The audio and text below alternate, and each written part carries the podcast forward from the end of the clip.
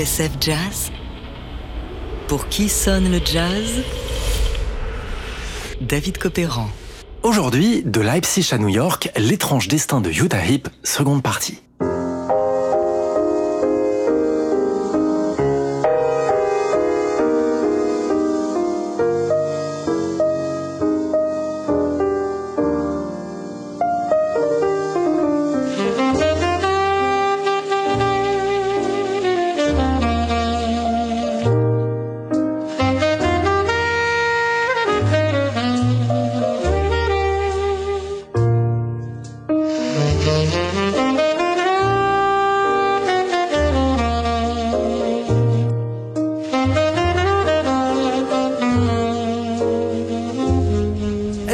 Jutta Heep, née en 1925 à Leipzig en Allemagne. Enfin, ce qu'il reste.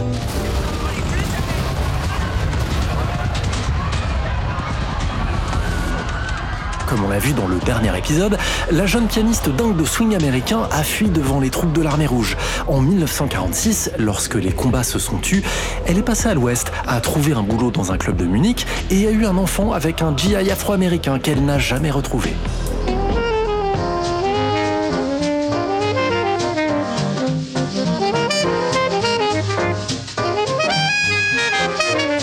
Musicalement parlant, Utah Heep navigue entre deux eaux. À Leipzig, elle était branchée sur la radio et les big bands américains. Après-guerre, il semble qu'elle se soit ouverte au bebop, à Bud Powell notamment. Quant à ses premières faces en quintette en 1954, eh bien, on y entend un son très cool et sophistiqué. C'est ce groupe-là que surprend le critique américain Leonard Feather lorsqu'il débarque dans un club de Duisburg à l'hiver 54. Jutta Hip Quintet.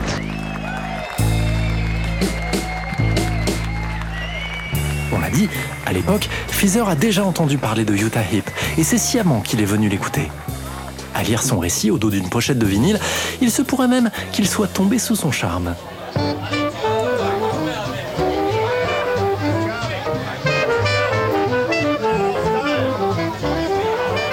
Par deux sax, un contrebassiste et un batteur, dans ce club bondé de Duisburg, une fille ravissante était assise au piano, ses cheveux auburn tombant doucement sur son dos. Elle était totalement absorbée par la musique et comme inconsciente du brouhaha qui l'entourait. Séduit par ce qu'il a entendu et vu, Leonard Feather engage alors une correspondance avec elle et lui fait une proposition qu'elle ne peut pas refuser, et elle ne va pas le faire d'ailleurs. Un aller simple pour les États-Unis.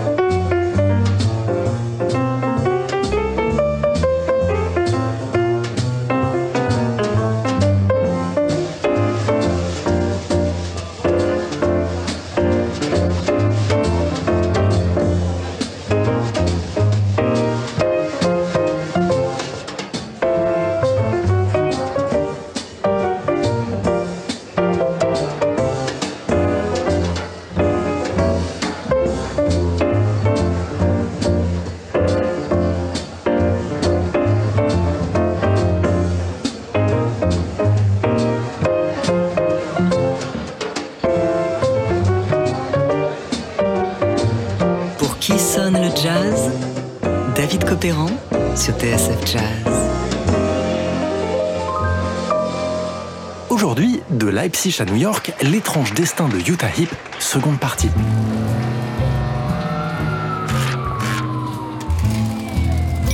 Le 18 novembre 1955, à 11h du matin, un visage nerveux descend la passerelle du paquebot New York au port de Manhattan. Un visage qui scrute de ses yeux myopes le paysage inhospitalier de cet étrange pays. Utah Heep vient d'arriver aux États-Unis. Ce texte, c'est celui des notes de pochette de l'album Utah Heep at the Hickory House, que la pianiste va bientôt mettre en boîte chez Blue Note. Texte signé Leonard Feather, le même homme qui l'a fait venir depuis l'Allemagne.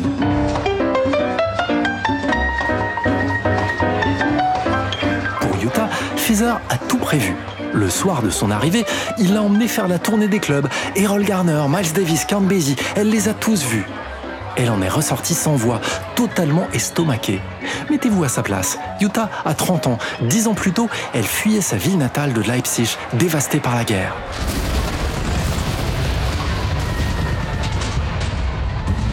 Or, à en croire le travail du journaliste Aaron Gilbreth, de la chercheuse Katia von Schuttenbach, mais aussi les notes de Leonard Fieser et différents extraits d'interviews que j'ai pu consulter, il semble bien que Utah Heep ne s'est pas du tout acclimatée à sa nouvelle vie new-yorkaise. En réalité, la jeune Allemande est tétanisée. Logée dans la maison du couple Fieser, elle parle à peine l'anglais. Elle reste prostrée devant la télé et ne veut plus jouer de piano. Pourquoi? Eh bien parce qu'elle a le trac. Elle a perdu confiance en elle, impressionnée par ces dizaines de pianistes de grand calibre qu'elle a vus dans les clubs de Manhattan. Et elle, quand bien même elle recevrait sa carte de cabaret pour pouvoir travailler, serait-elle à la hauteur? C'est ça la question qui l'arrange. Alors, pendant deux mois, elle ne fait rien du tout. Pendant un temps, elle travaille dans un grand magasin pour se faire un peu d'argent. Jusqu'au jour, en 1956, où Leonard Feather lui tend son permis de travail et un engagement de six mois au Hickory House sur la 52e rue. Hello, this is Leonard Feather.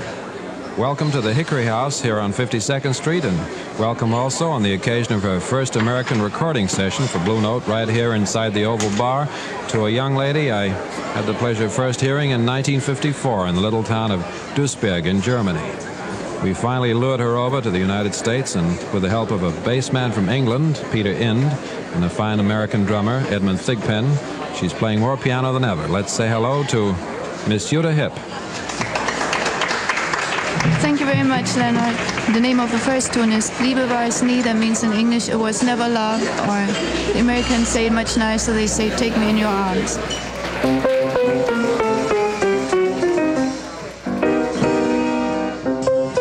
De la première, c'est lui qui la présente au public.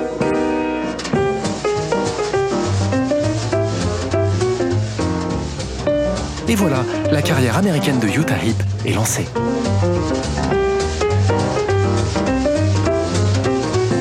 À l'Hickory House, elle dirige son trio avec le contrebassiste Peter Hind et le batteur Ed Tickpen.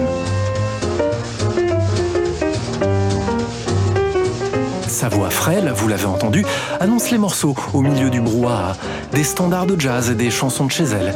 Son piano est allègre, plutôt agile, un peu gauche parfois. Mais elle joue, et ça, c'est une victoire, pour elle et pour Leonard Feather, qui, rappelons-le, l'a fait venir d'Allemagne et a tout fait pour l'imposer.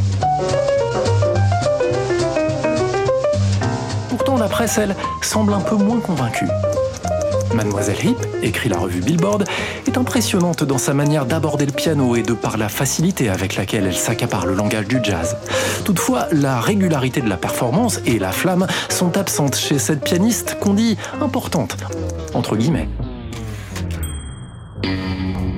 Malgré tous ses efforts, quelque chose ne va pas avec Utah Heep. Dans une interview au New Yorker, elle confie qu'elle est encore victime de crises d'angoisse avant de monter sur scène. En 1958, elle avoue qu'au fond, elle est encore une pianiste amateur. Elle a détesté se produire au Hickory House, dira-t-elle plus tard. Les gens buvaient et parlaient fort, certains la dévisageaient telle une bête sauvage. Elle n'était pas dans son élément. Et puis, il y a la relation avec Leonard Feather, qui a tout fait pour elle. Il l'a même présentée au festival de Newport à tel point qu'elle s'est sentie sous son emprise, redevable, prisonnière. Il lui a fait des avances qu'elle s'est empressée de repousser, jusqu'au jour où leur relation s'est distendue et que les engagements se sont raréfiés.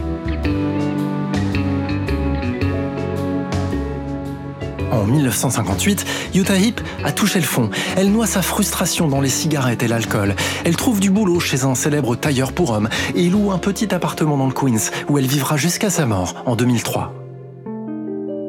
Elle ne touchera plus le piano, ou presque, car au fond son vrai truc à elle, ce n'était pas de devenir pianiste. Adolescente, à Leipzig, elle avait étudié les beaux-arts. Devenir peintre, c'était ça son rêve. Jusqu'à ce que la guerre éclate et qu'elle comprenne que seul le piano et le jazz lui permettraient de s'en sortir. Sa carrière aux États-Unis aurait donc été bâtie sur un immense malentendu. Histoire d'une réfugiée, d'une survivante, pour qui le jazz n'était en fait qu'un passeport pour la liberté. Restent ces superbes portraits de jazzman, Lionel Hampton, Jerry Mulligan, qu'elle a croqué amoureusement dans les clubs de Manhattan. Et ces rares disques comme Utah Hip with Zoot Sims, qui témoignent de l'étrange destin de cette jazzwoman, pas comme les autres. Aujourd'hui, et grâce aux efforts de Katia von Schuttenbach, que je salue, si d'aventure vous êtes de passage à Leipzig, n'oubliez pas de faire un crochet par la rue Utah Hip.